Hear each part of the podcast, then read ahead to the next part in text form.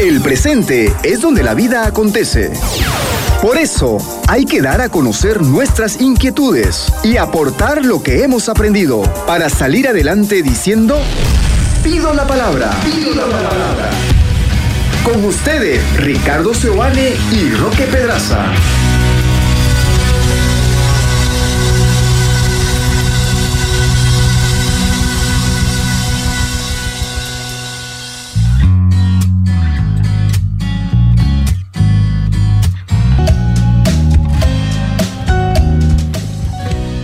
¿Qué tal amigos? ¿Cómo están? Sean bienvenidos. Hoy tenemos un tema bastante útil, Roque. Sí, se trata de cómo hacer de nuestro día más productivo. A todos nos pasa que perdemos el tiempo en cuestiones que no suelen ser muy relevantes. A todos nos pasa de que sentimos de que el tiempo que tenemos durante el día es demasiado corto y a muchas veces nos ha pasado a todos de que nuestros pendientes cada vez incrementan, incrementan, incrementan y no podemos cumplirlos todos. Así es, así que vamos a trabajar en productividad eh, personal. Exacto, la productividad personal es eso que alguien hace para intentar cumplir con las cosas que quiere cumplir, sobre todo en sintonía con el plan de vida que tiene. Sí, aquí hay, una sensación, o sea, es una cuestión subjetiva. Eh, si usted es una de esas personas que termina el día y siente que no hizo ni el 10% de lo que tenía que hacer y esto se repite varias veces, Ok, estamos precisamente hablando de alguien que necesita sentir que está haciendo una cosa diferente para la productividad. Correcto. Para que la sensación de no avanzo disminuya. Sí, correcto. Entonces, eh, eh, es, un, es un tema importante porque todos, no importa a lo que nos dediquemos, podemos ser más o menos productivos. Y sí, y todos necesitamos saber que estamos avanzando en algo. Todo ser humano necesita saber que está progresando en algo, que se está acercando cada vez más al objetivo que tiene. Y creo que esa sensación de todavía no haber llegado, pero saber que estoy en esa dirección, nos motiva, nos ayuda a entrar en esa carrera de eh, profesional, en esa carrera de padres o en cualquier carrera, digamos, que uno se encuentre y sobre la cual busca algún tipo de resultado. Vamos a hablar de personas que trabajan en oficina, vamos a hablar de personas que trabajan en su misma casa como, como amas de casa. Este, vamos a hablar de personas que trabajan en la calle, no necesariamente en oficina, vamos a pensar en personas que trabajan como dependientes y personas que trabajan como independientes también. Creo que estas, estos tips, estos consejos están fácilmente aplicados para cualquiera sea la realidad a la cotidiana a la que nosotros nos enfrentamos. Correcto. ¿Cuál es el primero de ellos? Probablemente el primero, y creo yo que uno de los más importantes, es tener la capacidad para priorizar tareas. A ver, entendemos que todos tenemos pendientes y tareas que, tenemos que cumplir. Hay algunas tareas que son obligatorias, como por ejemplo llevar a los niños al colegio. Eso es una cuestión así sobre la cual no se puede uno faltar así nomás, ¿verdad? Pero después hay cuestiones que van apareciendo en el camino. ¿verdad? Pagar la factura de luz, este, pasear al perro, presentar ese informe que tengo que presentar, eh, terminar mi trabajo final de grado, eh, estudiar para mi examen, en fin, muchas cosas que pueden ir cambiando paulatinamente en el transcurso del día. Yo creo que es importante esto de priorizar sobre todo en tres aspectos o tres tipos de tareas. Las tareas importantes, que son aquellas tareas que probablemente por su complejidad requieren mayor tiempo de aplicación. Por ejemplo, eh, es importante pasar tiempo en pareja, porque no basta un una sola cita para decir que ya hemos cumplido como pareja, ¿verdad? Eh, para hacer una tesis o para presentar un informe o para hacer, estamos en tiempo de balance, ¿no? Algunos contadores deben estar medio sacándose de los pelos. Ya terminó los balances, ya terminó, ¿no? Está terminando. Entre marzo y abril, ¿verdad? ¿no? Está terminando para, para algunos, ¿no? Para algunos, correcto. Eh, entonces, para muchos están entrando en una etapa caótica, muchos están cerrando su año comercial, muchas empresas están cerrando su año comercial y eso realmente trae consigo niveles muy altos de, de, de estrés y de sobrecarga y de tareas pendientes. Los trabajos, cada uno tiene sus propias temporadas. ¿Verdad? Eh, las jugueterías tendrán su, temporada en diciembre, eh, ciertos sectores tendrán su temporada en este momento, ciertos sectores tendrán su, tiempo en el año agrícola, ¿no? ¿Verdad? En los tiempos de cosecha. En fin, son situaciones que uno vale la pena decir, ok, ¿en qué momento estoy? A partir de organizar esas tareas, entre las importantes, las urgentes, esas que tengo que hacer sí o sí ahora, están ya eh, por explotar ¿no? Las que tengo que sí o sí terminar el día de hoy. Y las que no son ni tan importantes ni tan urgentes, que puede ser cortarme el pelo, que puede ser llevar al perro al veterinario, siempre y cuando no se esté muriendo. Eh, en fin, son cosas que puedo darme el tiempo en la medida en que sienta que vaya avanzando. Y creo yo que la persona que es capaz de priorizar y ordenar esas actividades entre las importantes, las urgentes y las que no son ni tan importantes ni tan urgentes, lo ideal es que cada día avancemos en las importantes, terminemos las urgentes y si no da tiempo, cumplamos con las que no son ni tan importantes ni tan urgentes. ¿Qué pensás al respecto? Sí, creo que priorizar, por supuesto, es el inicio de una buena productividad personal, que uno tiene que saber.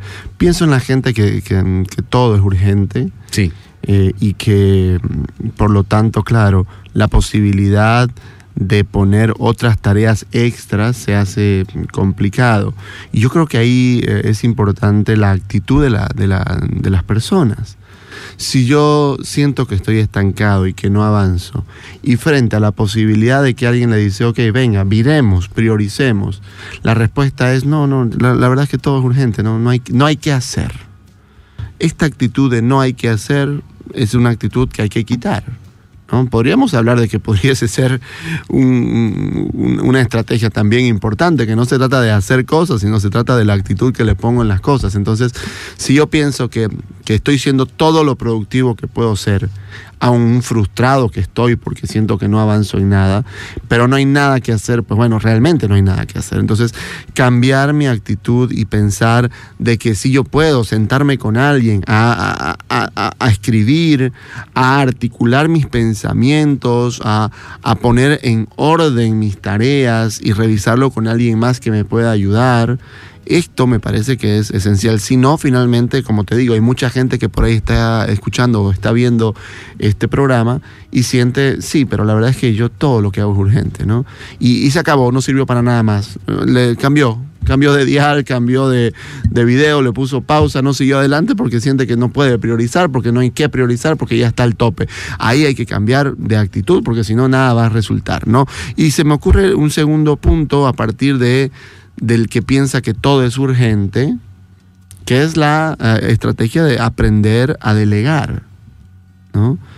Y yo creo que una persona que siente que tiene ya al tope su tiempo, es una persona que tiene que aprender a delegar, a poner alguna de las cosas urgentes, esas que tengo que hacer sí o sí hoy, en manos de alguien más.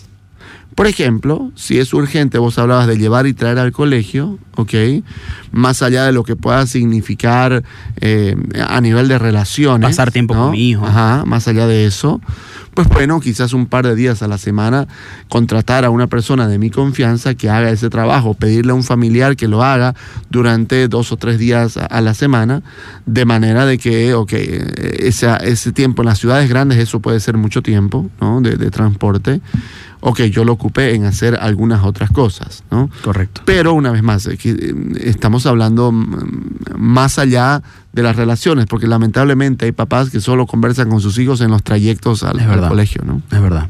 Y yo pienso que de mismo modo como hay gente para la cual muchas cosas son urgentes o todo es urgente, también debe haber personas que consideran que nada es urgente que está todo bien, que el tiempo lo va a arreglar, que ya se va a ver las cosas, una una, una, ideología un poco más relajada, una manera de vivir más, más laxa, más flexible, más de dejar que todo fluya, que en principio no está mal, ¿verdad? En principio no está mal porque creo que esa gente no sufriría de ansiedad, pero claro, el problema es que eso después te puede pasar factura porque eh, te atrasas en muchas cosas, dejas a media muchas cosas, no terminás logrando eso que pensaste lograr y entonces hay algo del orden de lo urgente que necesita ponerse en marcha, hay algo del orden de, lo, de, la ansiedad, por eso la ansiedad es buena en algún punto porque me hace cumplir con las cosas que debo cumplir. Si alguien tiene que presentar, eh, tiene que hacer una disertación importante en su empresa o si alguien tiene que presentar su tesis delante de un tribunal, yo no le puedo decir quédate tranquilo porque todo va a estar bien, yo le tengo que decir, mira, tenés que tener la dosis de ansiedad necesaria para poder responder adecuadamente ante ello, para quizás poder levantarte temprano, para quizás quedarte hasta más tarde, para quizás mantener tu atención más sostenida en el estudio o escribiendo cosas, porque eso es lo que te va a permitir finalmente lograr esos objetivos, ¿verdad? Entonces, mientras que al que sienta que todo es urgente hay que bajarlo, al que siento que nada es urgente, hay que subirlo un poco y decir, oye, mira, pueden pasar estas cosas, fíjate las consecuencias de estos actos, si estas cosas se quedan así, es probable, porque no hay que ser tonto para no pensarlo, que las cosas vayan a, a, a, tener un efecto negativo. ¿no? Y el segundo punto que vos bien tocabas, que tenía que ver con el tema de llegar... Eh, eh, hablando de, lo mismo que decía yo de en la actitud, si el que todo es urgente necesita saber que se pueden acomodar las cosas y que hay que sí se puede priorizar, pues para que aquel que todo es importante y no hay cosas urgentes, pues también es necesario ese cambio de actitud de decir, ok, porque esa persona por ahí nunca piensa en la productividad, no le importa. Sí, claro. ¿no? Siente que el tiempo es para disfrutarlo, para darle rienda suelta a las relaciones, para disfrutar eh, haciendo las cosas que me gustan, las cosas que me agradan, ¿ok? Pues bueno, ¿no? Si esta persona no se da cuenta de que eh, hay unos años de mayor productividad, ¿no? Que no sé, pues deben estar, el pico deberá estar por ahí en los 50, 55 como máximo, de ahí es para abajo, ¿no? va subiendo, va subiendo, luego seguramente a partir de los 45 se estanca un poco hasta los 55 y luego baja la productividad en términos de memoria, en términos de, fuerzas, en términos de capacidad mental, de, también de, estar acorde con la tecnología, porque las cosas van cambiando con el tiempo. Entonces, ok, es necesario que esta persona también tome, tome, tome esta actitud de decir, ok, yo necesito eh, productividad en mi vida, necesito avanzar, ¿no? Por supuesto. Y mucha gente pierde hasta pareja en ese sentido, Ricky. Gente que dice, mira, no te veo con ganas, no te veo con proyectos, no te veo con aspiraciones, no te veo... ¿Se entiende? Como que uno termina diciendo, oye, ¿qué, ¿qué, tengo de malo? O sea, vivo una vida relajada, estoy tranquilo, no me falta nada, pero por alguna razón las personas que me acompañan o que hay alrededor mío sienten que estoy muy quedado, sienten que soy muy dejado. Y eso es algo que tiene que llamarnos poderosamente la atención de alguna forma porque hay algo en la reacción de los otros que puede ser cierta y hay otras cosas que probablemente no. Lo que quiero decir con esto es, es probable que la persona que piense que todo es urgente tiende a retener todo y no suelta, y hay que enseñarle a soltar, pero la persona que siente que nada es urgente, suelta con mucha facilidad, pero no retiene responsabilidades, no termina carreras, no sostiene trabajos, anda cambiando de trabajo en trabajo, eh, de actividad económica en actividad económica y no parece tener un, un, norte suficientemente claro y está todo bien con eso, ¿verdad? Yo creo que es muy importante plantearnos un poco y decir, ok, yo estoy más tendiendo a este lado o estoy más tendiendo a este otro. ¿No? Porque todo es una cuestión de, escala de grises. Nadie está puramente a un lado o puramente al otro, sino que tenemos ciertas tendencias, ¿verdad? Y a partir de conocer nuestras propias tendencias, nuestras propias dificultades con la productividad, poder actuar en consecuencia de ello. ¿Qué otro consejo podemos tener a la mano, Ricky, para hacer nuestro día más productivo? Si hemos hablado de priorizar y hemos eh, hablado de delegar a la hora de, ser productivos, pienso de que eh, una práctica como tal de, productividad es los famosos, las famosas agendas, ¿no? Entre mis pendientes priorizados, urgentes, importantes, los que tengo deadlines, ¿no? Fechas tope y los que todavía falta tiempo para entregar, digamos, esta, esta, esta lista de prioridades en orden a su importancia y a su urgencia y por otro lado la agenda de lo que voy a hacer hoy. Correcto. Entonces yo voy a sacar de aquí a la agenda de hoy qué cosas. Y esto es una herramienta muy útil, yo creo que muchos ya la conocen, ya la saben, pero el punto, Roque, creo yo, es que todos muchas veces nos atoramos, me incluyo yo ahí, en no hacer el suficiente seguimiento a esta práctica entre mis pendientes y mi agenda diaria. ¿no? Y entonces yo cada cierto tiempo tengo que sentarme, si no tengo nadie más con quien trabajo, solo tengo que intentar hacerlo, por supuesto, pero si trabajo con alguien más, tengo que sí o sí sentarme y decir, ok, pendientes, agenda, ok, ¿no? Y, eh, empezar a responder por qué no están eh, estos pendientes traduciéndose en un horario específico de trabajo que los vaya a hacer eh, que dejen de ser pendientes. Porque, a ver, lo que no esté en tu agenda no va a pasar. Claro. Lo que no esté en una agenda con un horario y un tiempo en que yo lo voy a hacer, probablemente no llega a, buen término nunca, ¿no? Y esto tiene que pasar también a nivel pareja, creo yo, ¿no? Porque vos sabes que pienso en una familia con hijos pequeños, ¿no? Donde, claro, hay muchas cosas que, que hay que hacer, llevar, traer, hacer, buscar, acompañar, estar y bueno, que las parejas tengan un tipo, este, este tipo de reuniones organizativas, ¿no? Decir, ok, veamos la semana, eh, vos llevás, yo traigo, quién hace qué, y entonces creo yo que si hay un funcionamiento eh, importante a nivel familiar, eh, si, yo, si yo tengo desordenada mi vida laboral y desordenada mi vida familiar, voy a vivir de una forma muy caótica voy a vivir siempre al extremo de las cosas, voy a llegar impuntual a todo, eh, no me va a dar tiempo de absolutamente nada porque hay dos fuentes importantes sobre las cuales hay que tomar decisión y ordenar las cosas. Y no puedo confiar en mi memoria. Gente que por ahí en el colegio confía en mi memoria. Yo, por ejemplo, nunca usaba la agenda del colegio, te puedo ser sincero la agenda del colegio tal cual estaba al inicio del año escolar, tal cual estaba al final, ¿no? No sé por qué pagamos agenda. Pero bueno, no, yo no la usaba. ¿Y, no te enseñaban a usarla también? Tampoco me enseñaban a usarla. Me daban una agenda y me decían, anoten en la agenda. Ajá, anoten en la agenda alguna vez, pero ya, ¿no? Es verdad. Yo después, en mi vida ya quizás universitaria, incluso parte de esa vida universitaria tampoco la hacía, pero empecé ya a usar algunas herramientas, incluso hasta tecnológicas, ¿verdad? Que era una aplicación que es Google Calendar, por ejemplo, que los podemos tener todos en, nuestro propio celular y podemos organizarlo por colores y los colores nos pueden dar un poco el criterio de qué tipo de actividades se trata, en fin, es una herramienta que, que vale la pena usarla, es la que yo uso, la que entiendo que vos también usás. Pero no hay que confiar en la memoria.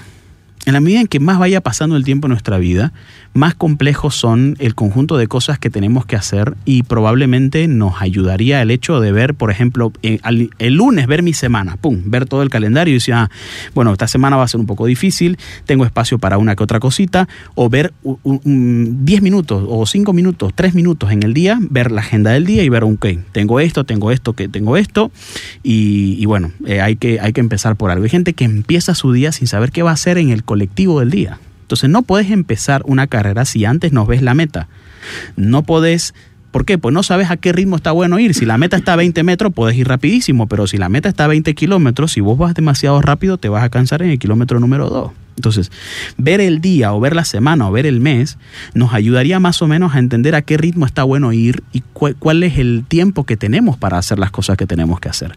Confiar en nuestra memoria no nos ayuda demasiado, es mejor anotar estas cosas, sea en físico, sea en digital, como a usted le funcione mejor. ¿verdad?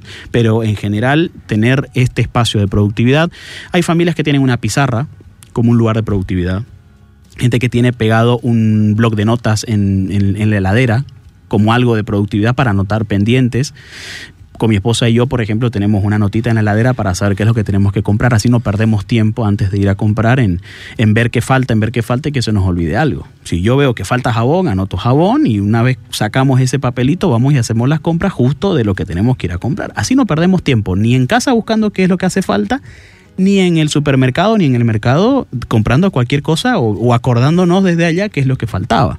Entonces, cuando uno tiene prácticas de anotar en un espacio físico, en un lugar, en, la agenda, en el celular, tiene mayores facilidades pues para poder tomar decisiones de una forma más rápida. Yo voy a decir algo importante. Una persona productiva, Roque, eh, será también una persona equilibrada. Sí. O sea, hay gente que piensa que esto se trata simplemente para que, el concepto de productividad solo es eh, término de producir cosas que generan dinero o cosas solamente útiles, ¿no? Pero si estamos hablando de agendas, de tiempos, de cosas que tienen que suceder, de avances, ¿ok? Pues bueno, yo sé en ese sentido de que mi agenda termina el viernes a la tarde o el sábado a la mañana y que luego, ok, mi agenda de pendientes se va para el lunes. Claro. Uno dice, ah, tengo el sábado y el domingo, digamos. Pero, pero, el, el que no es productivo le va a comer tiempo al fin de semana para trabajar. Sí. El que no es productivo se va a quedar hasta tarde en el trabajo. ¿Entendés? Entonces no se trata solamente de decir, ok, realmente tengo un excesivo trabajo, eh, me explotan acá, pucha, no, no me da el tiempo para hacer, que a veces es verdad. Ojo, a veces es verdad. Pero también está claro de que si yo llego a mi trabajo y pierdo mucho mi tiempo, estoy sentado y en el celular, el café, el baño y muchas otras cosas, aunque bueno, el baño es necesario, pero, pero en las otras cosas que ahí leer el periódico, conversar, ponerme al día, etcétera, resulta que yo ocupo dos o tres horas de mis ocho horas laborales, digamos. Ok, entonces pues por supuesto que va a llegar mi horario de salida y siento que no, no, no, no he terminado para nada. Recién conocí una persona que tiene cuatro o cinco trabajos, Ricky. Eh, cuatro o cinco trabajos. Un trabajo de fin de semana, un trabajo de noche, un trabajo de tarde, un trabajo de mañana hasta tarde. Y claro, o sea, eh, uno dirá, pucha, qué productivo, ¿no? Aprovecha el tiempo y le saca el jugo. De alguna forma, probablemente su vida económica le, es favorecida, pero no hay algo urgente en cuanto a una deuda que estoy atacada, gente que me está amenazando por pagarle. realmente no había eso. Eh, y yo decía, está descuidando lo importante. ¿En, claro, hay un desequilibrio. ¿En qué, momento ¿En qué momento sos papá? ¿En qué momento sos pareja? ¿En qué momentos eh, te cuidas a vos mismo? ¿En qué momento, verdad? Y, y, en el fondo, en el fondo, esta persona evidentemente creció con la idea de que si no hacía nada, no servía para nada.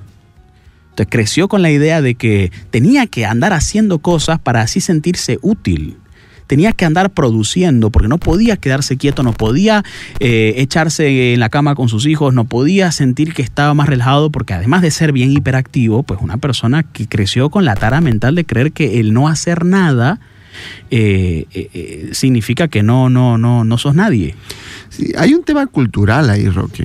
¿no? Yo no sé de qué cultura será esta persona, pero convengamos que en nuestro país, ah, la cultura más occidental, por ejemplo, tiene mucho de este principio. Entonces, una persona tiene una tienda y no cierra nunca. Sí.